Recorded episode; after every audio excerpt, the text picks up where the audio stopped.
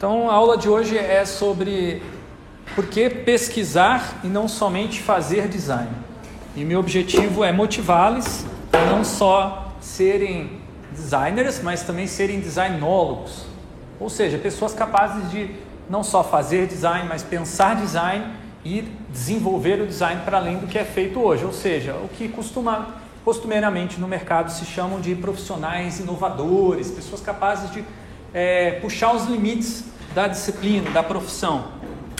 Eu já é, defendi isso na aula passada, que eu acredito que a gente deve tratar design como uma ciência, mas eu também é, levantei que existem movimentos muito mais fortes, que por enquanto são vencedores, para pensar design apenas como uma forma, um estilo, uma característica dos produtos, né? deixar o, o produto mais bonitinho. Design é um embelezamento, uma prática, uma arte talvez de embelezamento, mas não uma ciência, no máximo uma técnica.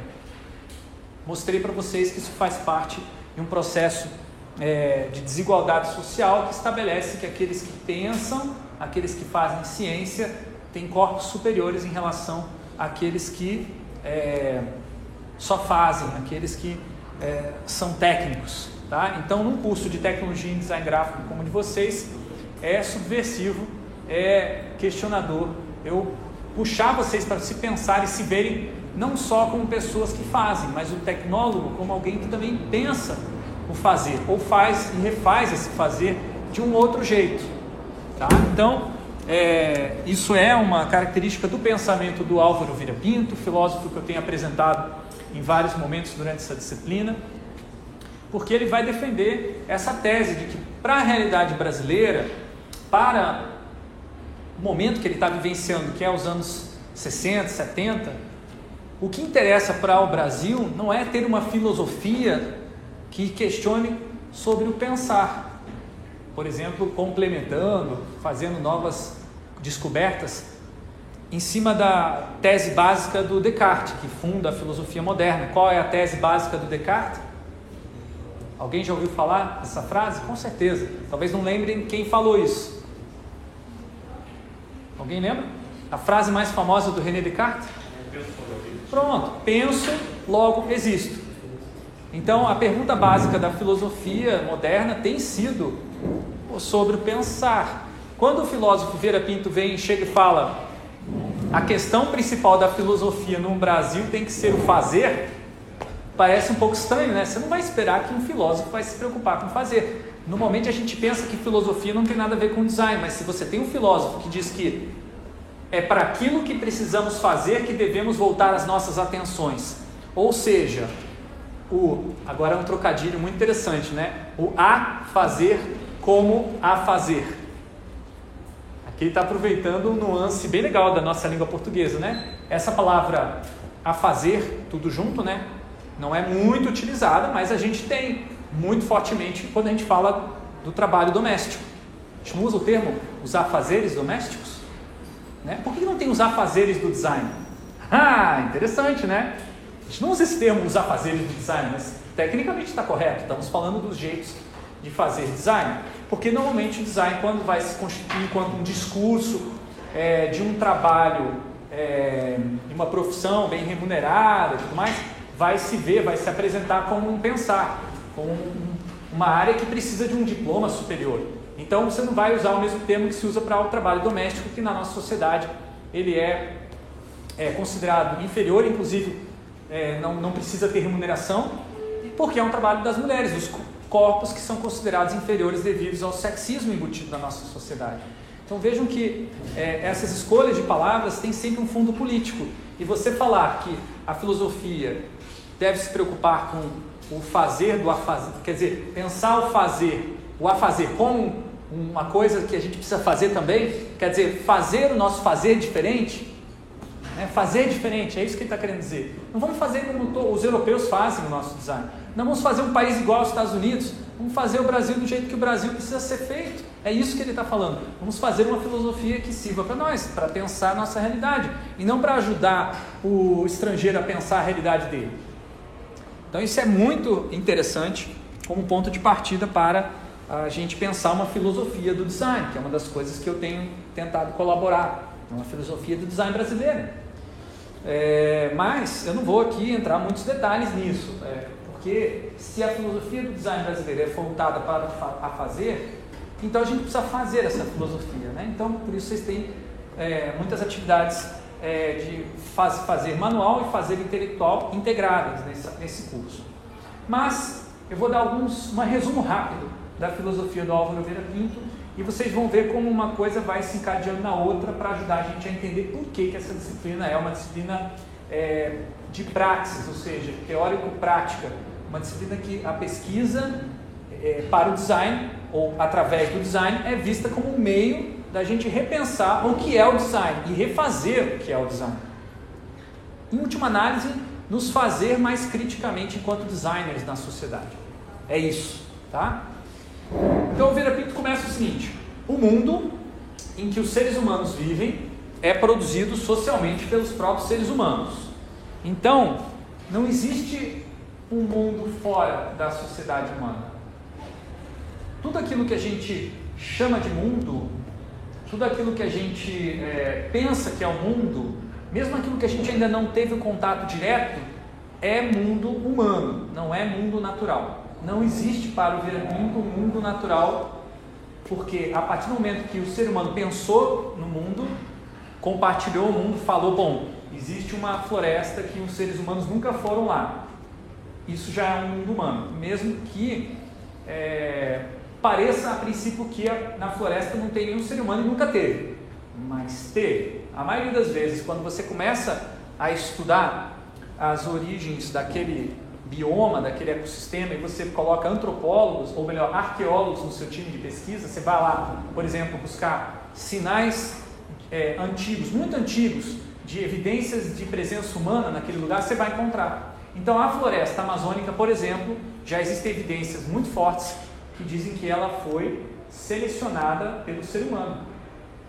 E aquela interação que existe entre os, os animais que ali estão se deram por conta da presença dos povos originários aqui do Brasil, ou como era chamado pelos tupis Pindorama, ou com os diversos nomes que essas terras tinham antes.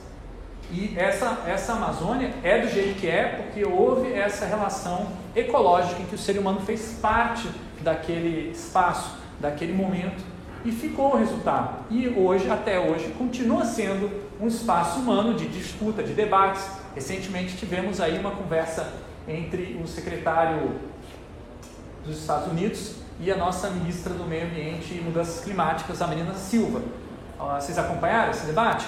A Marina Silva, o, o, o, o gringo, fala o seguinte: nós temos que investir mais na preservação da Amazônia porque ela é, é de todos nós. Quando ele fala todos nós, quer dizer todos os americanos, os estadunidenses ou todo mundo no mundo. E a Marina responde, corrige ele fala: é, ela não diz assim confrontadamente, mas ela diz em outras palavras, bem, pode até, você pode até pensar assim, mas a verdade é que existe a soberania nacional do Brasil de autodeterminação de como que vai cuidar da Amazônia, ela está no nosso território e a responsabilidade primária é nossa e não de vocês. A gente aceita ajuda, mas a gente não vai perder é, o nosso poderio, digamos assim, de autodeterminação para os Estados Unidos, como em outros lugares do mundo isso aconteceu, países que perderam soberania nos Estados Unidos e o seu imperialismo. Então ela estava muito arguta ali na situação e o, o, gringo colocou ela de saia curta, ela reagiu e ela foi aceita pelo gringo ali, quer dizer, o gringo respeitou ela, não, não questionou e os debates, quer dizer, as parcerias entre Estados Unidos e, e Brasil para a preservação da Amazônia seguem em frente. E é importante que o Brasil se posicione assim. E isso é uma perspectiva parecida com a do Álvaro Vieira Pinto, de que o Brasil precisa se tornar um país autônomo, respeitado internacionalmente, consciente de que ele não é um espaço é, natural, digamos assim, mas sim um espaço humano, politizado, quer dizer, tem política, tem, tem é, disputa pela terra em todos os lugares, e mesmo nas aldeias mais remotas, aquilo ali também é produto, quer dizer, aquela floresta que está ali em volta daquela aldeia mais remota indígena, aquilo ali, mesmo uma tribo que não teve ainda oficialmente registrado um contato com o homem branco, aquilo ali é produto humano também, porque os indígenas também têm tecnologia e também produzem os seus modos de viver, e isso inclui a própria floresta. A seleção da floresta faz parte da produção do nosso mundo. Então, essa perspectiva é muito inclusiva. Tá? De começar uma filosofia a partir de uma ideia de que todo mundo produz filosofia, quer dizer, produz uma visão de mundo, é muito inclusivo. Como é que ele vai fazer isso tecnicamente em detalhes? Né? Ele vai falar o seguinte: bom, a nossa relação com o nosso mundo não é uma relação direta, é uma relação sempre mediada. A gente entende o mundo, a gente se localiza no mundo, a gente transforma esse mundo através de mediações, que é uma palavra genérica para se referir ao que? Linguagem, técnica, ferramentas e o nosso métier design e os designs, quer dizer, os projetos dessas mediações faz, são mediações por si só. Deixa eu fechar a porta aqui e já volto, gente.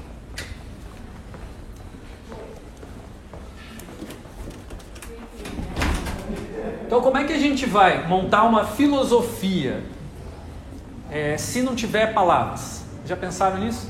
Seria possível uma filosofia sem palavras? Seria possível um design sem palavras? Aí você fala, não, mas dá para fazer, eu posso fazer um, um, um, cartaz abstrato, né, com formas, e tem muitos na história do design, cartazes desse jeito. Mas para você aprender design, você não vai conseguir sem palavras. para você usar as ferramentas, você vai precisar das palavras.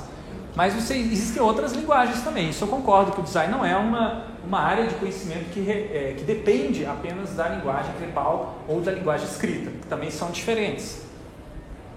O design, na verdade, é uma área que se preocupa tanto com as mediações que às vezes se confunde com elas. Tá? A gente também é mediação. Enquanto designer, você é uma relação de mediação entre um cliente e um, o cliente do cliente, ou o usuário. Tá? Isso também é uma mediação. Por isso que a gente às vezes trabalha em empresas chamadas agências. Né? O que faz uma agência se não media um processo. Tá?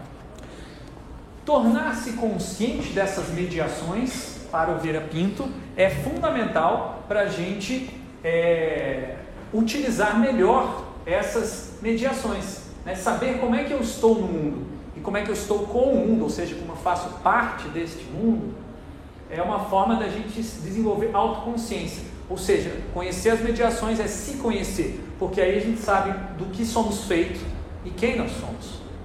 Porque a, a gente pensa muitas vezes na ideia de quem você é, principalmente pela mídia, né, pela, pelas mediações massivas de comunicação, de que a, a resposta para essa pergunta é uma resposta simples, do tipo, ah, eu sou preto, branco, eu sou é, mulher, é, homem, eu não sou nem, eu sou não binário, eu sou isso, eu sou aquilo, quer dizer, como se já tivesse pronto a nossa identidade, porque isso é algo que interessa muito às mídias. Por que interessa muito às mídias? porque elas usam o recurso da identidade para customizar, personalizar e segmentar mensagens. Vocês aprendem isso neste curso a o pé. Vocês vão ver vários momentos perguntando, é, professores perguntando ou dizendo para vocês quem é o público-alvo do seu projeto de design gráfico. Isso é segmentação, customização, é um processo de é, selecionar com quem você vai interagir a partir de quem essas pessoas, quem vocês pensam que essas pessoas são. Só que a mídia vai falar: olha, não aceite, não aceite as identidades que estão sendo impostas em você. Você pode desenvolver sua própria identidade, você pode comprar sua própria identidade. Aí começa a ficar perigoso o discurso, né? Tá aqui, ó. Vem comprar aqui essa identidade. A gente está oferecendo vários programas de televisão, ou vários aplicativos, ou várias séries, e que se você consumir, você vai aprender o que é ser aquilo ali que você quer ser. Então, isso é um mercado da identidade, que é um processo é, que pode ser bom, porque você está se tornando mais autoconsciente de si próprio, mas pode ser um processo também de você estar tá se alienando de si mesmo e acolhendo uma visão de si próprio que não bate com a tua realidade. E aí, por isso, eventualmente, você vai precisar resistir às imposições de identidades que são colocadas sobre você. Então, esta imagem dessa mulher negra com uma maquiagem é, toda trabalhada é porque ela percebeu que os sistemas de vigilância através de algoritmos de reconhecimento facial aplicados em câmeras em lugares públicos ou privados tendem a é, enquadrar pessoas negras como potenciais criminosos ou criminosas. Então esses algoritmos eles vão é, gerar alarmes dentro de um sistema de segurança que pode fazer um segurança, uma pessoa, né, quer dizer, um trabalhador segurança, abordar ou ficar de olho em você, porque você está sendo percebida como uma potencial ameaça para aquele estabelecimento comercial.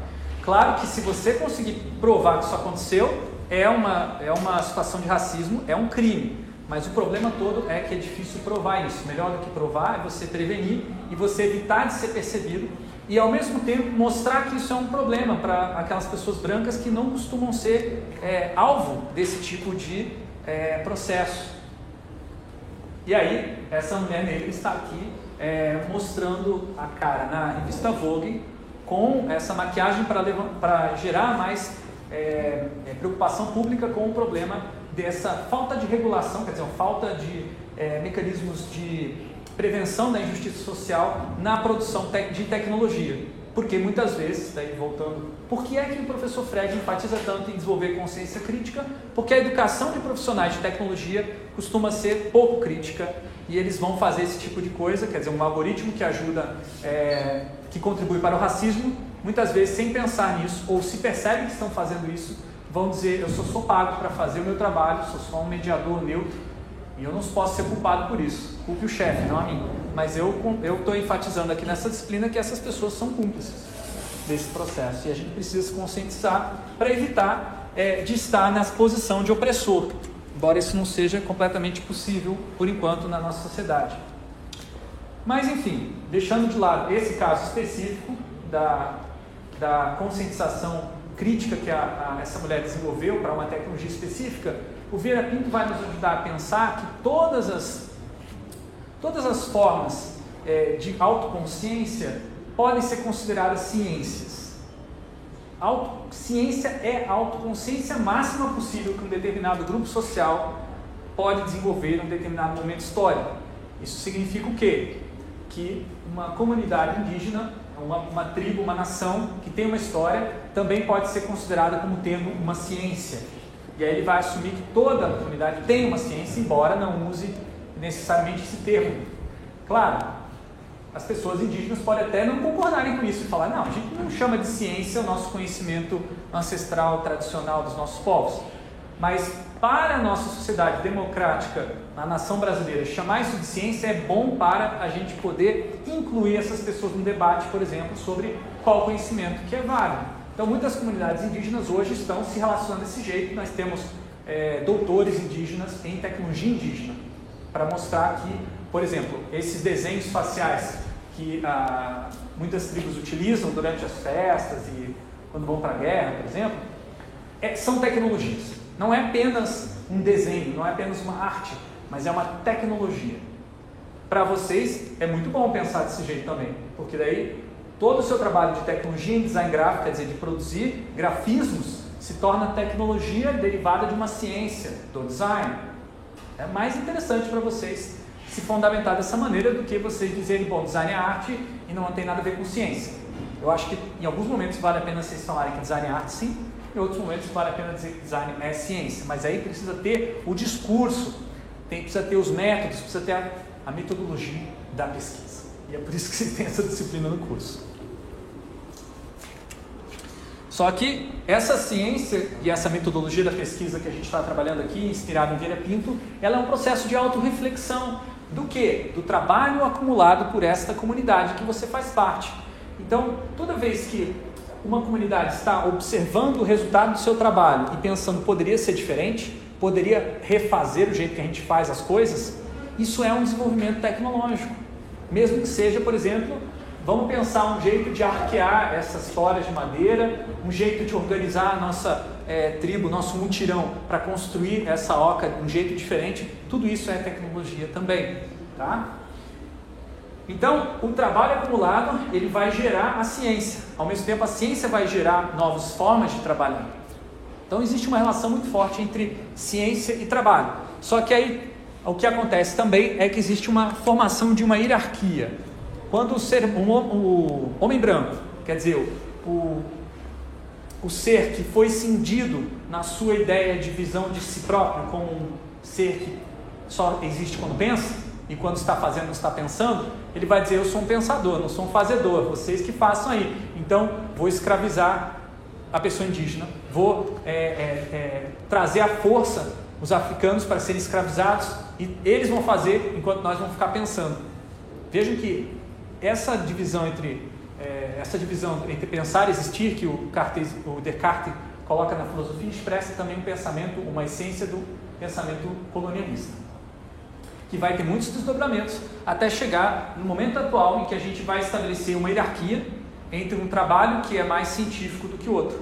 Então, o indígena que é, conhece todas aquelas é, plantas medicinais da, da sua região, onde ele, onde ele mora, onde ele viveu, esse trabalho de acumular esse conhecimento ao longo de gerações é considerado menos científico do que o trabalho do, é, do trabalhador da indústria farmacêutica que visita essa comunidade, que visita várias comunidades e que junta o conhecimento dessas diferentes comunidades indígenas para de descobrir qual é o princípio ativo dessas é, plantas que pode ser isolado e transformado numa droga e por ser mais científico, esse trabalho do europeu ou do estadunidense, ele merece ser melhor remunerado. Ele merece ser o único remunerado.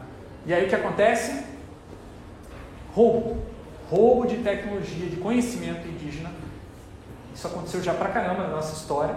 Né? Esses caras, pô, até, até um pouco tempo atrás, as pessoas dos Estados Unidos não precisavam pedir visto para entrar no Brasil. Imagina, a gente precisa pedir visto para entrar lá e demora mais de um ano para sair a resposta. E aí, por que, que eles tinham isso? Relação colonial. O estadunidense é mais inteligente, o trabalho deles é mais importante que o nosso. Então, que venham para cá, porque aí só com eles aqui no nosso país que a gente vai se desenvolver. Se desenvolvemos economicamente com a libertação, quer dizer, com a, a falta de, quer dizer, é, a liberação do visto do Brasil? Não, claro que não, pelo contrário, perdemos muitos, muitos recursos, inclusive recursos é, frutos do trabalho acumulado da ciência indígena. Então, o jeito que é feito essa tecnologia é o alvo dessa hierarquia, porque o corpo daquela pessoa não é jeitoso, quer dizer, a pessoa indígena é vista como menos científica. Você acha que isso não tem nada a ver, às vezes, com design, né? Porque, meu, estamos discutindo relações internacionais, econômicas e é, relações entre povos originários e povos colonizadores, mas tem, porque a gente faz isso no outro âmbito. Dentro da, da sociedade do. É, da civilização colonial que se implantou no Brasil, dentro do capitalismo, que se implantou em cima da sociedade colonial, você vai ter um negócio chamado colonialidade do conhecimento, ou colonialidade do fazer, tá? que vai ter desdobramentos aí, que vai estabelecer a diferença entre um corpo que sabe se projetar no mundo e um corpo que não sabe. Um corpo que sabe se projetar no mundo vai se chamar, denominar designer, um corpo que não sabe vai se denominar usuário. Então esse corpo ele vai apenas usar o projeto de quem sabe. E esses objetos todos aqui que nós vamos produzir e colocar no mundo para serem usados vão embutir o nosso conhecimento sobre o que a gente sabe sobre a outra pessoa, todos os nossos estereótipos, todos os nossos preconceitos vão estar embutidos ali. E eles vão às vezes serem aceitos, quer dizer, a pessoa não tem consciência crítica, ela usa aquela tecnologia que diz que ela é isso, ela aceita, ela se frustra, em algum momento pode ser que ela desenvolva consciência crítica, reaja e hackeie, faça gambiarra, né? É, é, de uma certa maneira lute para ser quem ela gostaria de ser, não quem estão dizendo para ela ser. Então esse debate, essa luta, essa disputa, ela não é só do design. A gente está é, numa, numa das, das frontes, num dos campos de batalha em que essa luta está sendo travada. Aqui eu vou citar alguns outros. Tá? A primeira linha é a nossa luta existe uma divisão hierárquica tradicional, quer dizer, histórica, entre trabalho de projetar e trabalho de usar. Quem projeta é superior a quem usa. Agora, muitas vezes a gente vai ser pego nessas outras aqui. E quem projeta está fazendo um trabalho manual ou trabalho intelectual?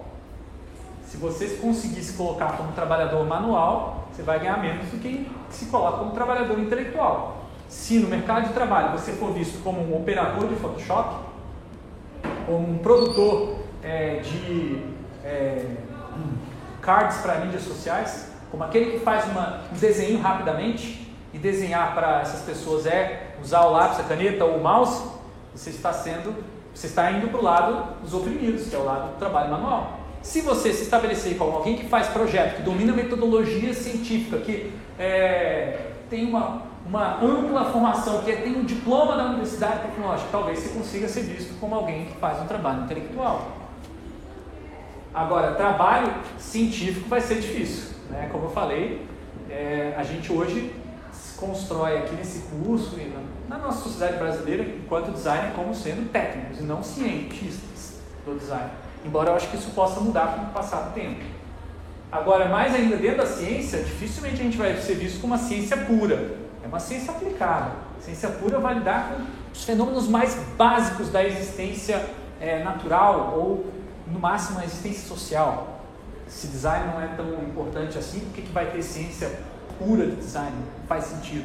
Ciência pura é matemática, que lida com coisas que são concretas.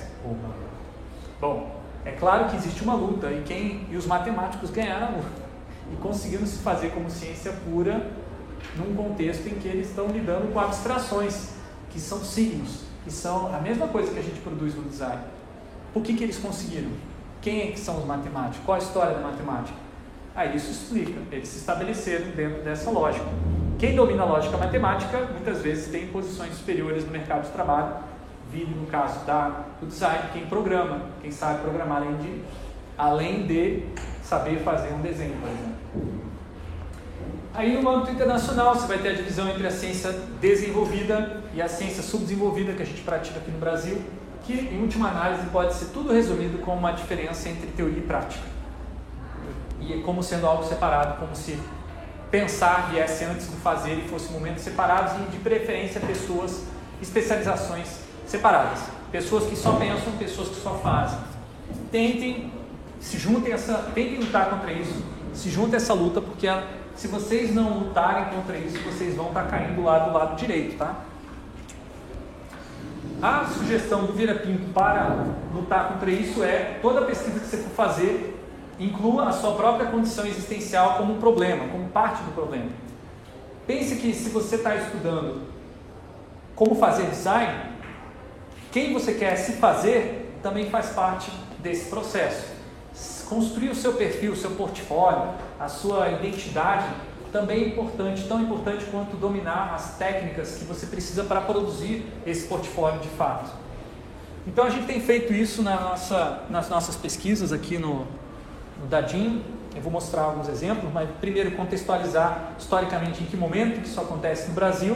A partir de 2019, eu entro aqui na universidade e é justamente esse momento que a gente está atingindo um dos piores momentos em termos de financiamento da ciência e tecnologia no Brasil.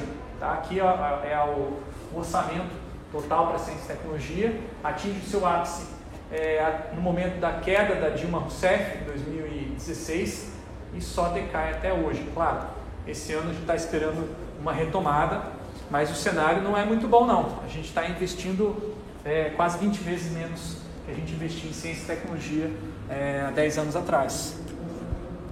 E aí o problema é que isso vai gerar uma, uma sensação de que no Brasil não conseguimos fazer ciência e a única ciência boa é aquela do país desenvolvido, então você começa a pensar se eu quero fazer ciência, eu tenho que fazer a ciência deles com eles, para eles, e não para nós.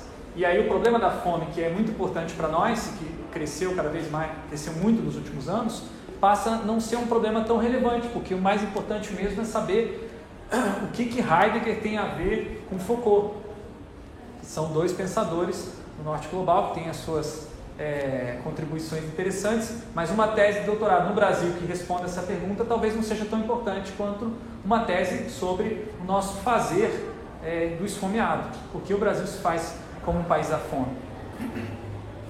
Então a gente precisa se debruçar, segundo Vieira Pinto, né, sobre os problemas dos nossos povos, porque se a gente não fizer isso, a gente vai achar que é, a solução para todos os nossos problemas estão fora da gente, quer dizer, estão fora do nosso país, nunca aqui e agora. Isso é o que Vieira Pinto, ou melhor dizendo, nós vamos chamar, a partir da leitura do Vieira Pinto, de colonialidade do fazer é um fazer colonizado, um jeito de se fazer que sempre pensa que o outro desenvolvido, o, o país que tem a tecnologia do organismo geneticamente modificado, sabe melhor. Então, para curar a fome no Brasil, o que, que a gente faz? vamos liberar a importação de organismos geneticamente modificados, transgênicos, e esse milho vai matar a fome do brasileiro. Matou a fome? Não. Se você for olhar as estatísticas, a entrada dos transgênicos no Brasil, ela é, tem uma certa correlação com o crescimento da fome, a volta da fome. Porque não é só você ter o alimento é, em grande quantidade, um alimento só, milho no caso, que vai é, é gerar fome. Porque muitas vezes o que acontece, as pessoas vão consumir o que com esse, esse milho? Não vão consumir o milho in natura, vão consumir o milho processado, ultra processado, porque esse milho sai barato, é mais, é mais interessante você colocar ele numa fábrica e sair fazendo é, cornflakes ou outros tipos de flocos de milho ou outros produtos derivados do milho que você nem sabe que tem milho, né? Como, por exemplo, nos Estados Unidos eles fazem muito açúcar, né? Aqui no Brasil por, por enquanto ainda não tem tanto essa disseminação do açúcar de milho, que é péssimo para a saúde. Mas é uma das situações que acontece quando você não tem visão crítica a respeito das tecnologias importadas. Quando você começa a desenvolver visão crítica, você fala, bom, não é uma questão só de importar ou não importar, mas também é uma questão de ver que aqui já tem outras tecnologias mais interessantes às vezes do que o milho transgênico. Então, por exemplo, aqui na América Latina tem mais de 60 variedades de milho sendo desenvolvidas ao longo de gerações e gerações. E isso são conhecimentos acumulados, tecnologias indígenas, dos nossos povos originários que a gente dispensa quando importa uma tecnologia igual. E olha só que interessante, às vezes é mais barato você produzir é, com esse tipo de tecnologia porque ela está adaptada ao solo, ao clima, à temperatura, enfim, todas as, as, as formas de vida que tem naquele, naquele ecossistema. Enquanto que o milho transgênico você vai ter que padronizar aquele solo, é, para que ele fique igual no Brasil inteiro, o que, claro, nem sempre dá resultado. Então não tem tanta resiliência, adaptação ao ambiente. As tecnologias estrangeiras são piores do que as tecnologias é, nativas. Em geral é assim. Só que a gente, por causa da colonialidade, é convencido do contrário. Então, para que a gente desenvolva essa consciência crítica, eu tenho experimentado na minha pesquisa desde o doutorado, se conscientizar que as coisas não são preto no branco, não são certas ou erradas, não são A ou B, mas existe uma interpenetração, uma mistura dessas coisas, de modo que elas são contraditórias. Então, quando a, a ex-presidenta Dilma Rousseff vai dizer que o brasileiro saiu da fome para entrar na obesidade numa época em que o Brasil é, não tinha um quadro de fome generalizada que tem agora, que era um quadro é, curioso, né? tinha muitas pessoas obesas passando fome, ela foi ridicularizada, mas o que ela estava tentando explicar era uma contradição. De fato, essas pessoas estavam obesas e desnutridas, porque o que elas comiam era alimento ultraprocessado, que faz a pessoa é, desenvolver, uma, uma, desenvolver a massa de gordura, mas não, não prover todos os alimentos que a pessoa precisa para ficar saudável. Então, para você entender é, esse cenário, essa, essa situação que a gente está passando, você precisa cruzar fome com obesidade. Mas não só isso, porque não explica. Fome e obesidade não explica de onde vem isso, historicamente. A relação entre capital e trabalho cruzada com essa situação é que vai ajudar a ter uma noção geral da totalidade. Então, por que é que a pessoa é, que está saindo da fome vai direto para a obesidade? Porque o trabalho dela tem um valor muito baixo no mercado.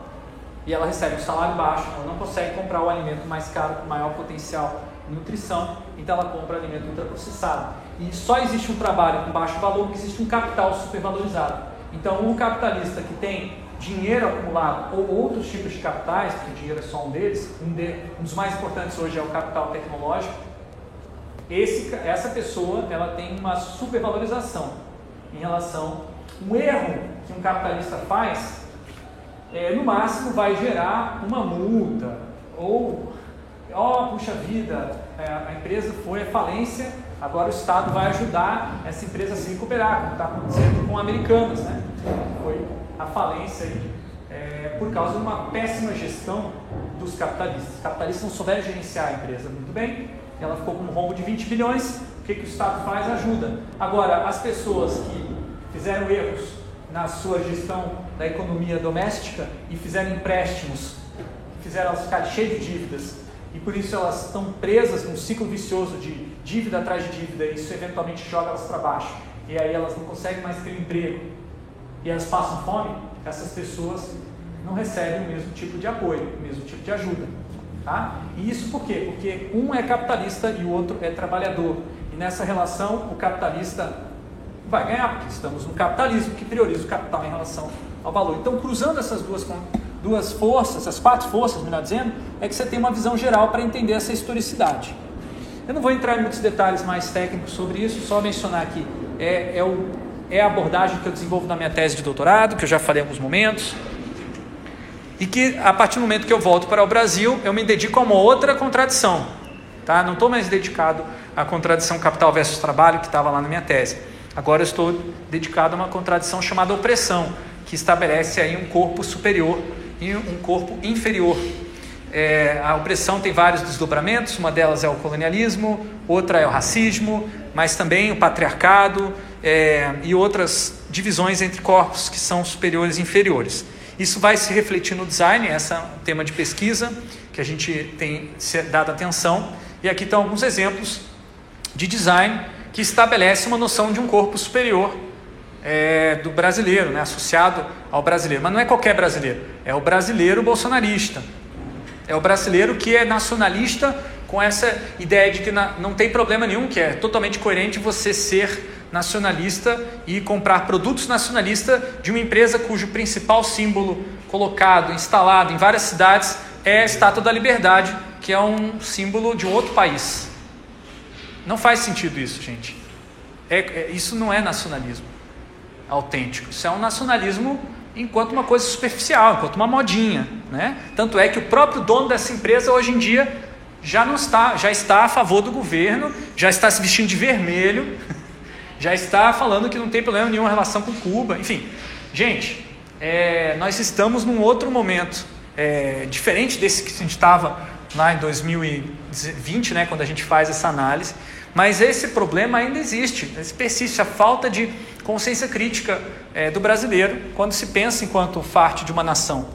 Aqui, por exemplo, tem a implicação disso no design. Se você é designer e você não tem mínimo de consciência crítica, você vai produzir esse tipo de poltrona que é uma poltrona que segue o modelo de uma poltrona caríssima, é, projetada na Dinamarca para pessoas ricas. Aí você vai colocar a, a, logo, quer dizer, as cores brasileiras e vai dizer que isso é um símbolo nacional, você vai presentear o seu presidente com isso. Pelo menos pegar uma cadeira projetada por um brasileiro. Quer fazer uma apologia bolsonarista? Beleza, mas bota um negócio projetado por um brasileiro. Teve outros casos, né? é, em que de fato foram feitas obras de arte brasileira, bolsonarista, tudo bem. Agora aqui, vejam, aqui é um problema de design que nos interessa, que é designers que estão tentando fazer uma apologia ao nacionalismo brasileiro usando um ícone dinamarquês. É muito parecido com a situação do Luciano Hang colocando, mas no caso dele, o cara sabe o que está fazendo. No caso dos designers que fazem esse tipo de coisa, em geral não sabem, estão indo na, é, no bolo, né? Estão indo ali no. Estão é o gado design, gente.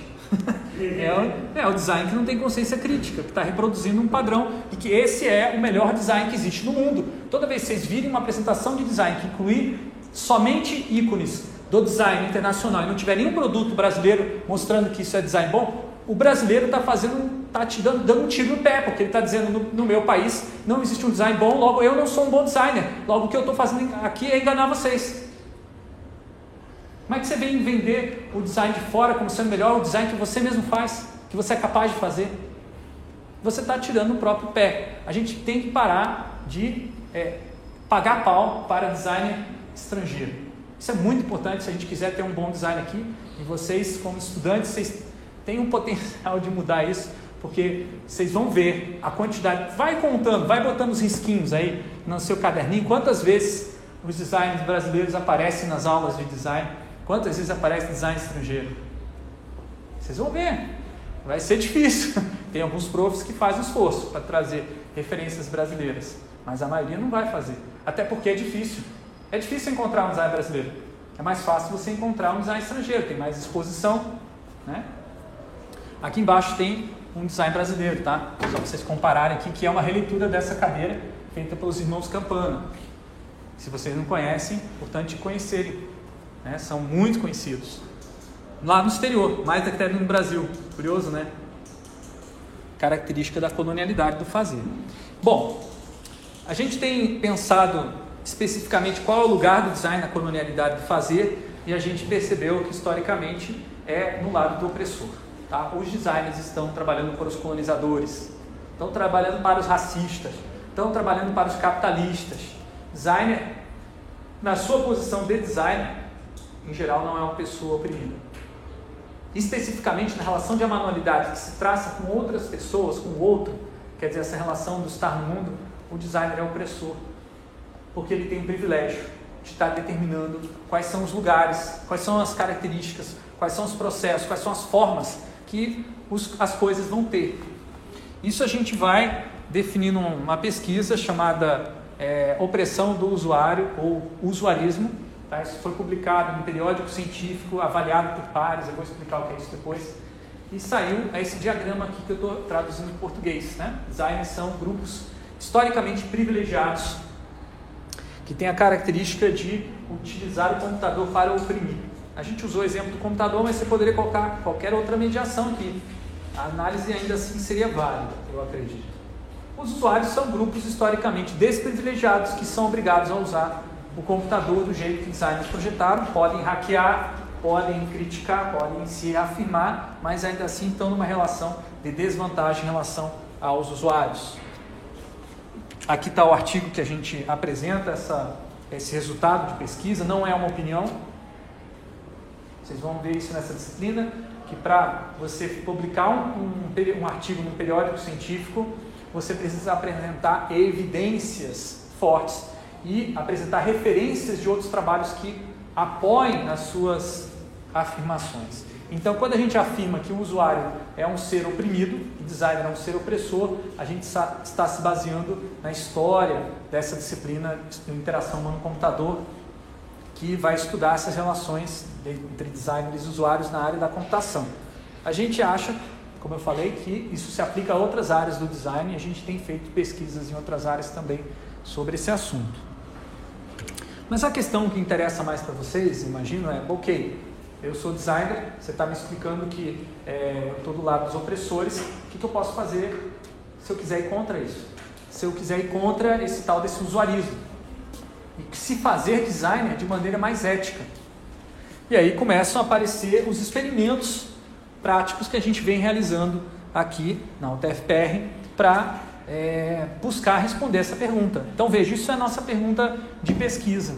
É uma pergunta ativista, né? porque a gente está tentando mudar um cenário de que a, o padrão é o designer sair sem consciência crítica da, da sua formação, do designer continuar trabalhando sem essa formação, até porque isso pode pesar a consciência e ser um impedimento para você ser um melhor designer com sucesso. Eu acho que isso é balela. Os melhores designers são aqueles que têm consciência crítica e os irmãos Campana eventualmente têm obras em que eles questionam isso também, tá? Só para citar um exemplo rápido de que designers com consciência crítica podem obter mais sucesso do que aqueles com consciência ingênua. Enfim, o primeiro experimento que a gente é, promove entre os nossos estudantes é se ver como uma pessoa oprimida. Tá? Eu vou mostrar um exemplo aqui de uma situação que eu vou elaborar um pouquinho mais em outras aulas, que é a substituição do trabalho manual dos designers por um trabalho automatizado de uma inteligência artificial. Vocês já pensaram nisso? Já viram, ouviram falar de Dali ou Crayon ou é, é, é, como é que é? Journey? Como é que é o nome? Mid Journey. E tem vários outros. São ferramentas que se você digitar uma série de palavras geram imagens, ilustrações incríveis. E se você está lutando para dominar o seu braço, para você fazer uma ilustração e você está percebendo que vai demorar anos para fazer isso, Pense que se você digitar algumas palavras em poucos minutos, você obtém um resultado muito parecido. Aí você fala, caraca, vale a pena é, eu estudar, é, desenvolver a habilidade manual ali? Ou vale a pena desenvolver a habilidade intelectual de, de saber o que digitar na busca ali do Mid Journey? Bah, é esse tipo de pergunta que a gente vai fazer nesse teatro fórum, que é um, uma espécie de uma performance artística que a gente é, é, apresentou num evento tipo o que a gente tem aqui é o Agures, o equivalente ao Agures na, na USP, evento dos estudantes, provocando eles a pensarem sobre o futuro da profissão. Então, nesse, nessa história que a gente contava com uma, a gente fez isso online, né? Então, teatro remoto, com videoconferência e com máscaras. E a gente estava usando esses filtros do Snapchat para fazer o papel aí da inteligência artificial e aqui os Lumpen Designers, ou Lumpa Lumpa Designers, né? São esses trabalhadores alienados, design que fazem parte dessa plataforma. Então a plataforma fala o seguinte: geramos a sua logo em duas horas automaticamente por um preço muito barato, cinco reais gera uma logo, uma identidade visual inteira para sua empresa.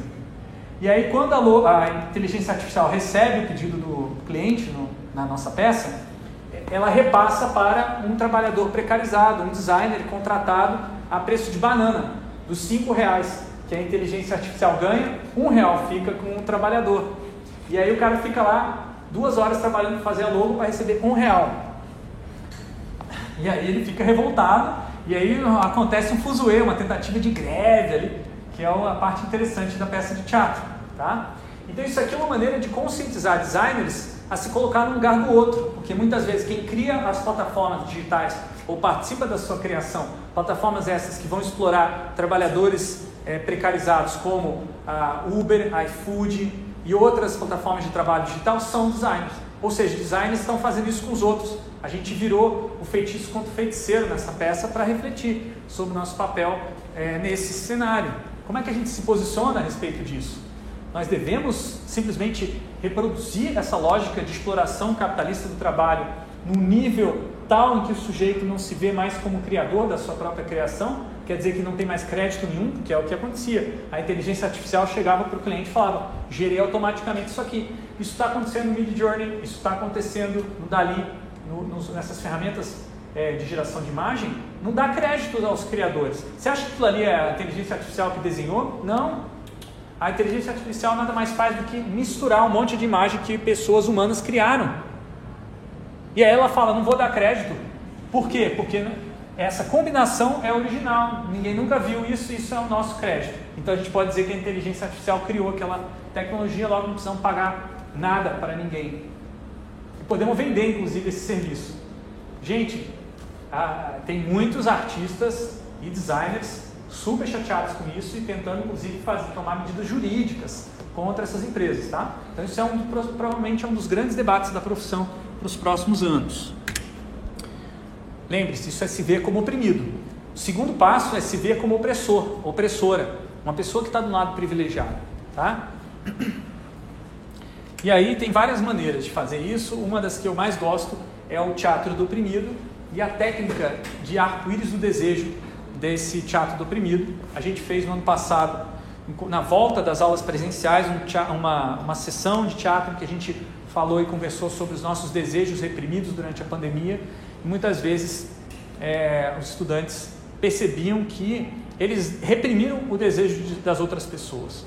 Por exemplo, o desejo das pessoas que morreram serem reconhecidas, o desejo das famílias que perderam seus parentes serem confortadas, e essas pessoas eventualmente se sentiram é, opressoras por não terem dado a devida atenção. Né? Isso aqui, esse, esse estudante aqui está demonstrando essa perspectiva da pessoa que sente peso na consciência por ter visto todas essas mortes, 700 mil mortes, é, e não podido, sentiu que não podia fazer nada ou que não tinha nada a ser feito, mas tinha e não fez. Então isso é se ver como opressor, como parte, né? de um, uma, um grupo social que é privilegiado, que tem, por exemplo, a chance de trabalhar home office em casa, a chance de estudar home office em casa. Tudo isso é privilégio que é, muitos dos nossos estudantes tiveram nessa época, enquanto outros não tiveram. O terceiro experimento é você transcender a ideia de que privilégio é uma coisa ruim. Privilégio não é ruim. Na verdade, a ideia de que você ter alguma coisa é, é ruim, você tem que jogar fora, se livrar, vou doar todas as minhas posses depois dessa aula do professor Fred dar para os pobres. Não é isso que eu estou falando. O que eu estou falando é compartilhar o privilégio. Ou seja, você tem acesso a alguma coisa que os outros não têm, compartilhe. Use junto com essa pessoa. Coloque a serviço dos propósitos, ideias dessas pessoas. E assim você está hackeando a estrutura de privilégio. Porque o privilégio não é feito para isso privilégio é feito para você usar para o seu benefício próprio, para manter a sua estrutura, a estrutura social atual. Não mudar nada. A hora que você compartilhou, você mudou alguma coisa. Então vejam um exemplo de como estudantes de, da disciplina de editoração que eu dava no curso de comunicação concediam o seu privilégio de ser estudante aprendendo a lidar com a linguagem do design gráfico, para em vez de escrever um livro, fazer um projeto de livro para um motivo capitalista ou um, para um cliente que já tem é, muito recurso, que pode pagar para alguém fazer isso, você vai fazer isso de graça na faculdade para o cliente? Não faz sentido isso. É muito melhor você aproveitar o tempo que você está fazendo exercícios na faculdade para tentar beneficiar de alguma maneira e dar um retorno para o investimento que a sociedade está fazendo em você, porque alguém está pagando pelo seu curso, não é você, mas é a sociedade através dos impostos. Logo, se você der algo de volta para a sociedade através da, da oferta do seu trabalho, é, dos seus exercícios, você está sendo um bom cidadão, uma boa cidadã. Então, é isso que as estudantes estavam fazendo, escrever um livro ou escrever um livro com pessoas oprimidas para que essas pessoas dissessem a sua palavra, porque normalmente quem escreve livro, quem publica livro no Brasil são pessoas privilegiadas. E aí elas ofereceram esse conhecimento que elas estavam desenvolvendo na faculdade para esses livros ficarem prontos, eventualmente até mesmo serem distribuídos impressos, que aconteceu com um desses livros. Então são livros que tratam de temas que a gente não vê muito nas prateleiras dos mais vendidos né, como Maternidade Solo no Brasil, Manual Antimachista.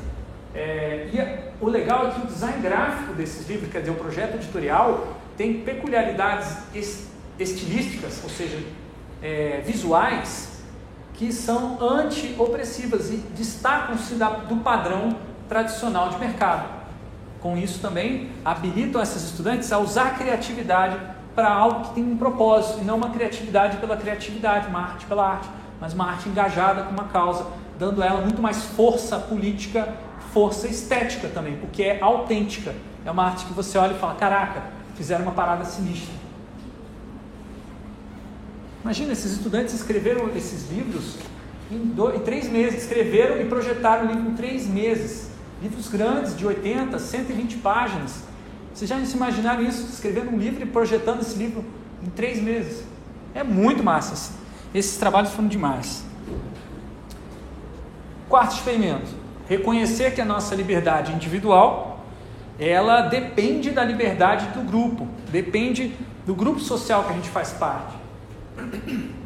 Se você faz parte de um grupo que tem a, sua liberdade historicamente cerceada, por mais que, se você quiser ter uma liberdade individual, você vai ter que sair desse grupo. Você vai ter que se identificar com outro grupo.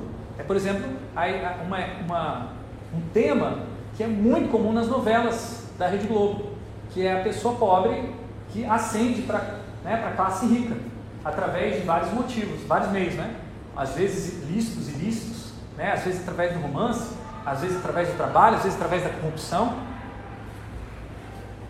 Isso não é verdadeira liberdade. Quando uma pessoa só se livra do problema, mas todo mundo é daquele tipo de pessoa continua tendo problema, não houve liberdade geral, pelo menos na nossa perspectiva crítica.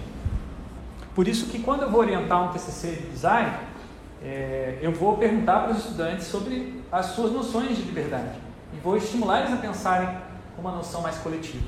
Então aqui tem um exemplo de uma ferramenta que eu uso para isso.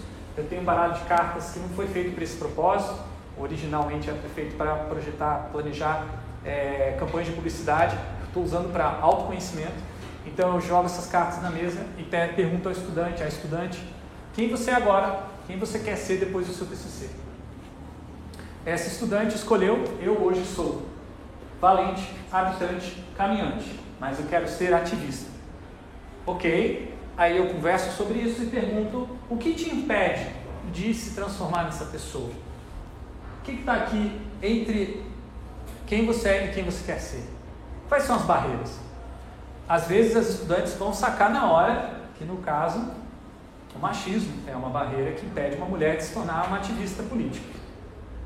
Porque mulher tem que ficar em casa, ou mulher tem que ficar no, escritório de trabalho mais seguro, correr risco na rua, fazer passeata, isso é coisa para homem. Né? Não, não, não se mete nisso, que isso é perigoso. A sociedade diz isso para as mulheres o tempo todo.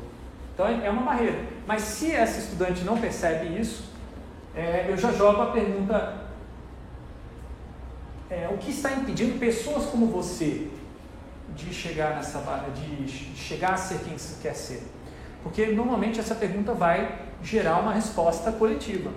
Quando você se pensa como um tipo de pessoa que sofre parecido com outras pessoas que sofrem aquilo, você se identifica com um grupo social. E aí você começa a perceber a opressão, porque a opressão não existe no nível individual.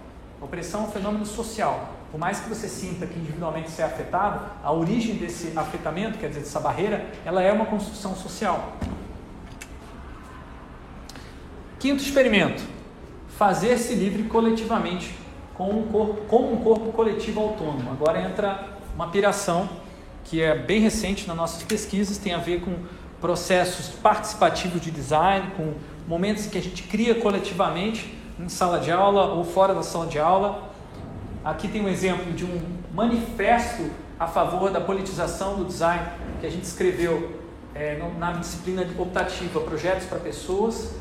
É, aqui você tem estudante lendo o manifesto antropófago. Depois a gente começou a escrever o um manifesto com massa de modelar, trabalhando uma linguagem é, estética diferente da linguagem verbal. Depois a gente tra traduziu a linguagem é, da forma para uma linguagem escrita usando pedaços de tecido. A gente juntou esses pedaços, teceu um, uma, uma roupa coletiva que era, na verdade, um parangolé, que é uma roupa que o Elliot Sica criou, né, um estilo de, de roupa, né, um jeito de você se vestir para dançar. E aí a gente fez uma dança coletiva, a gente começou a é, trocar quem vestia até o momento que houve esse abraço coletivo das mulheres do curso, que perceberam que aquele momento era um momento de afirmação da identidade das mulheres e a predominância delas nos lugares de crítica às opressões no nosso, no nosso curso. Então, se você for ver, é, tem uma ideia para um levantamento científico, né? É, entre os TCCs de design, quais TCCs têm temática anti-opressão, você vai ver que a maior parte são TCCs feitos, defendidos por estudantes mulheres, ou que se identificam como mulheres, se apresentam como mulheres na nossa sociedade. Então vejam que essa, essa percepção de um corpo coletivo, de que eu sou mulher porque nós somos mulheres, e os outros dizem que nós somos, mas isso não é coisa ruim, isso é coisa boa, e a gente vai aproveitar essa identidade para se impor perante os homens, para se impor perante aqueles que estão nos oprimindo. Isso é um resultado de uma conscientização de que nós fazemos parte de um corpo coletivo, além de ter um corpo individual. E aqui é o, a implicação que isso tem em termos de design gráfico. Se nós somos um corpo coletivo, e nós projetamos o nosso ambiente coletivamente, que tal fazer isso de maneira simultânea, quer dizer, ao mesmo tempo? E deixar que é, o resultado desse design gráfico seja um resultado coletivo, sem um filtro, sem uma moderação, sem um chefe que decide o que, que vai ser aprovado e o que não vai ser. Esse foi o manifesto é, versão digital, que teve o título Manifesto Design de Censo, Design de censo porque na época, em 2019, uma parte considerável dos estudantes dessa turma eram ou a favor do governo Bolsonaro ou eram neutros em relação a ele. Enquanto outra parte era extremamente contra. E a gente começou a disciplina é, pensando que a gente não ia nem conseguir estar em sala de aula juntos. Mas aí a gente começou a discutir que o design participativo teria que incluir e colocar em diálogo posições opostas colocar, entre aspas, a direita e a esquerda para conversar e construir um país junto, porque afinal de contas fazemos parte do mesmo país, do mesmo corpo coletivo, que é oprimido pelos países de, é, é, que antigas forças coloniais ou forças imperialistas, né? E a partir do momento que a gente se vê assim, beleza, vamos tentar entender como é que a gente constrói uma democracia plural, que tem a direita, que tem a esquerda, e aí a gente começa a descobrir o que é direita, o que é esquerda em termos de design gráfico. E aí tem manifestações é, de projeto gráfico aqui que são é, características mais de, uma, de um design de direita, enquanto tem um design de esquerda aqui também aparecendo, em diálogo. Por isso, dissenso. Dissenso é não necessariamente concordamos. Isso é bom para a democracia, porque se todo mundo concordasse, daí possivelmente não era mais uma democracia, era uma ditadura. Ou uma ditadura velada, né, que acontece em alguns países que têm eleição, mas que não tem uma verdadeira liberdade para você expressar pontos contrários a quem está no poder. Então, esse, esse manifesto ele é uma crítica às ideias gráficas no poder hoje na educação e design. Foi um momento de libertação dos estudantes de perceber que fazer um, fazer um projeto gráfico desse jeito, quebrando todas as regras aprendidas do que é um bom design, também era um jeito de fazer design válido e que fazia muito sentido naquele contexto. E é por isso que é tão contraditória é, esse projeto gráfico, por isso que ele é totalmente irregular, porque o momento político que a gente estava vivendo era isso, era essa realidade, essa, esse negócio de bater no teu olho, que parece estar te cegando, esse contraste, é o que as pessoas estavam vivendo no Brasil naquela época. Caos, caos político. Bom, a gente tem evoluído as discussões e formado outros corpos coletivos. O mais recente é o Laboratório de Design contra Opressões, o LADO. E o LADO é um projeto de extensão da universidade, que já tem quase dois anos. É um projeto que vocês podem participar. Eu já mandei por e-mail o convite. Reitero aqui novamente, todas as terças-feiras, das duas às três da tarde, nós temos reuniões chamada Bate-Bumbo, na sala CB006, aqui embaixo, no subsolo. E o que a gente faz lá? É, toda semana tem uma série de atividades com oficinas de criação de coisas e coletivamente refletindo sobre os aspectos opressivos e libertários do design. Aqui nós estamos, por exemplo, fazendo uma oficina de restofamento de cadeiras e discutindo sobre quais são as características de, uma, de um estofamento de cadeira que pode ser mais libertário e afirmar uma identidade brasileira em contraposição à identidade brasileira do nacionalismo falso, vendido, imperialista que a gente estava vendo, né, ou vendido para os Estados Unidos que a gente estava vendo ali é, no bolsonarismo. E aí o resultado é isso. São o projeto Cadeiras Brasileiras. Se vocês algum dia passarem lá embaixo nesse, nesse corredor de, do subsolo. Vale a pena vocês darem uma olhada, dá para ver do lado de fora da sala.